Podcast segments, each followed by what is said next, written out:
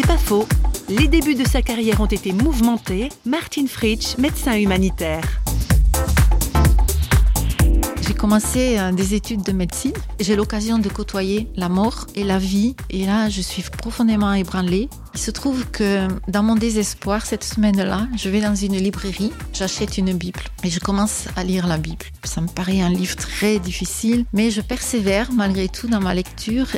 Un jour, je lis une parole de Jésus touche profondément mon cœur. Et Jésus dit dans cette parole, je ne suis pas venu pour les bien portants, mais je suis venu pour les malades. Le fait qu'il parle de malades, ça m'interpelle. Il est venu pour les malades que je vais côtoyer, mais il se peut que moi aussi, je suis malade d'une maladie dont j'ignore la cause et peut-être même les symptômes.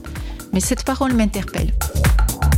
C'est pas faux, vous a été proposé par parole.fm.